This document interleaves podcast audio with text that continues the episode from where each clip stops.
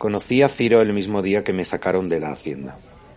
Atrás quedaban las largas jornadas de instrucción encerrado en un complejo secreto, oculto en los picos de Europa. Me habían asignado un compañero al fin.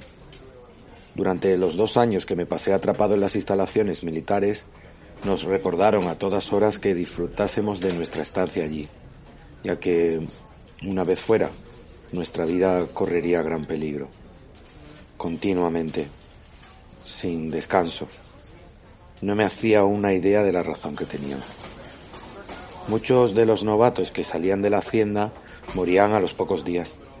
Algunos duraban meses y los más afortunados, si eso podía considerarse un signo de buena suerte, lograban sobrevivir años. Porque eso era lo que hacían las personas como yo. Subsistir.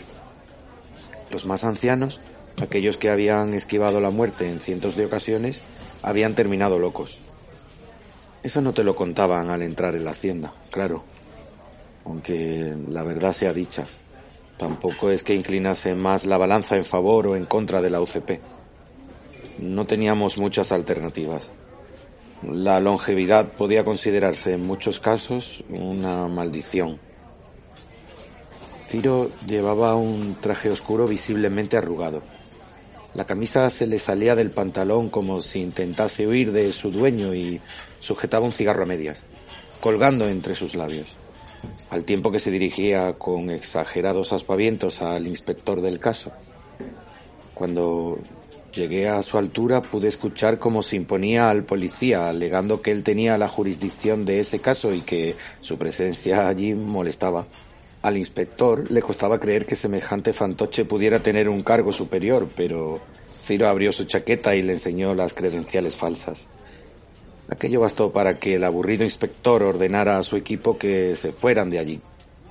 Mientras abandonaban el callejón, donde la basura se acumulaba por fuera de los cubos, dándole al ambiente un toque pestilente, Ciro apagó su cigarro a pisotones, como si quisiera matar a un molesto insecto. Le miré de arriba a abajo y él preguntó quién era yo y por qué tenía un palo metido por el culo. Su tono de voz ronco y desagradable hizo que lo mirase con desprecio. Mi agente, que se encargaba de asignar las misiones, habló por mí. Me presentó como el nuevo compañero de aquel fanfarrón y ambos no pudimos evitar torcer el gesto.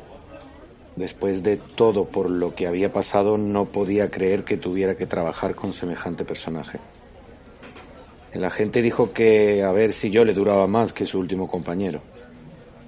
Luego me miró. Sonrió exageradamente y me deseó suerte antes de alejarse riendo a mandíbulas batientes. Noté cómo, cómo se me tensaba el cuerpo. Ciro repitió mi nombre varias veces. No sé si le costaba retenerlo en la memoria o lo hacía porque intentaba realizar algún tipo de conjuro nominal.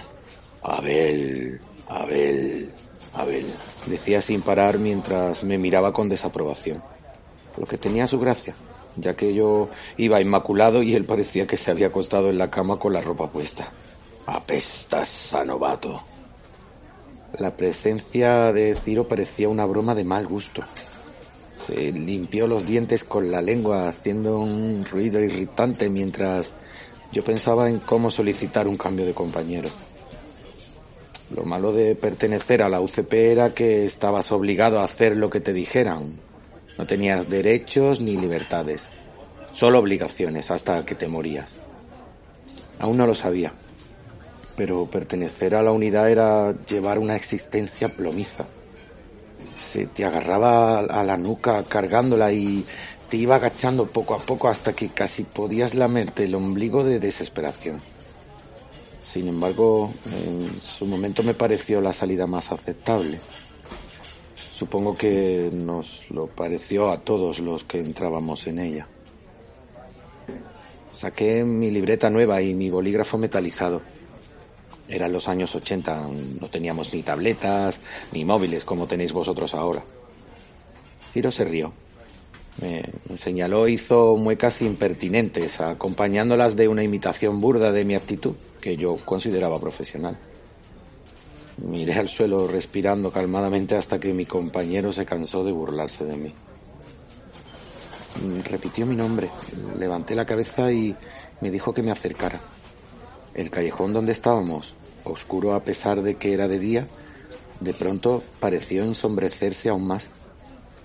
Seguía a Ciro hasta los apestosos cubos de basura. Parpadeó varias veces mientras señalaba la esquina del último de ellos, donde había varias salpicaduras de sangre manchando las bolsas de plástico que ya no cabían en los contenedores, como si fueran detalles de un Pollock. Asomé la cabeza. Tirado en el suelo como uno más de los despojos que se acumulaban en la sucia calle, había un joven con la expresión congelada e-, en una mueca de horror. Le habían arrancado la piel a tiras, desollándolo con algún objeto afilado similar a un rastrillo, a juzgar por las marcas que presentaban los músculos desvestidos. El dolor que tuvo que sufrir se le había quedado impreso en el rostro, la mandíbula desencajada y los ojos saliéndosele de, las cuencas. También le habían cortado las manos, dejando los muñones desangrándose sobre el suelo. Al parecer, antes de comenzar con el salvaje procedimiento. Aquel fue mi primer caso. El peor que he tenido.